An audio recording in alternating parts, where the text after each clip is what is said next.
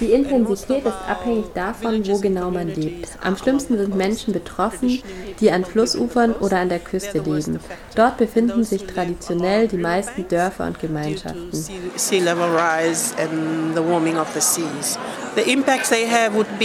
Die Folgen des Klimawandels sind die Bodenerosion an Küstenufern, die Erwärmung der Meere und der Meeresspiegelanstieg. Oft reicht das Wasser bis zu den Siedlungen, sodass die Menschen in höher gelegene Gebiete umsiedeln müssen. Auch die Landwirtschaft ist betroffen. In vielen Gebieten kann keine Saat ausgebracht werden, weil sich beispielsweise die Gezeiten oder die Anbausaison für Yams verändern. Alles ist durcheinander geraten. Die einheimische Bevölkerung ist abhängig von traditionellen Anbausaaten wie Yams.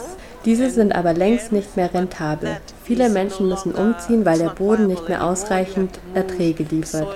Und es ist nochmal um ein Vielfaches heftiger, wenn ein Zyklon hinzukommt.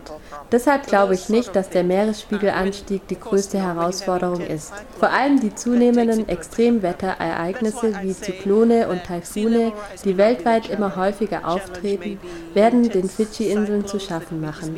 Vergangenes Jahr erreichte ein Zyklon der Stärke 5 die Inselgruppe. Mittlerweile stößt das Thema Klimawandel auf sehr viel mehr Interesse, seit Fidschi Gastgeberin der COP23 ist. Weißt du, ob Fidschi gerade irgendeine Art von finanzieller Unterstützung erhält? Nicht, dass ich wüsste. Wir haben Finanzhilfen und andere Unterstützung nur in der Zeit nach dem Zyklon bekommen. Wie genau arbeitest du jetzt zu diesem Thema? Ich bin Anwältin auf Fidschi und wir haben die Idee, das Gleiche durchzusetzen, was auf den Philippinen schon gemacht wird.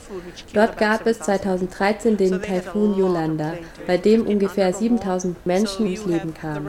12.000 Menschen, darunter Verwandte und Freundinnen der Verstorbenen, haben eine Online-Petition unterschrieben, die dann zu einer Klage formuliert und der Nationalen Menschenrechtskommission vorgelegt wurde. Viele zivilgesellschaftliche Gruppen sind mit eingestiegen. Dieser Fall und vor allem die Beweise, die gesammelt wurden, dienen uns als Vorlage. Momentan untersucht die Menschenrechtskommission den Fall. Am 10. Dezember kommen die Klägerinnen und Beklagten nochmals zusammen. Die Idee ist, den Fall außergerichtlich beizulegen, anstatt einen Gerichtsprozess zu initiieren. Wenn die Beklagten das annehmen, zeigt das auf indirekte Weise, dass sie sich in der Pflicht sehen, die Haftung zu übernehmen. Denn bisher wurde nur gesagt, dass die Philippinen keinen juristischen Anspruch haben. Was wir für Fidschi erreichen wollen, ist ein finanzieller Ausgleich der klimabedingten Schäden und die Verluste durch die VerursacherInnen.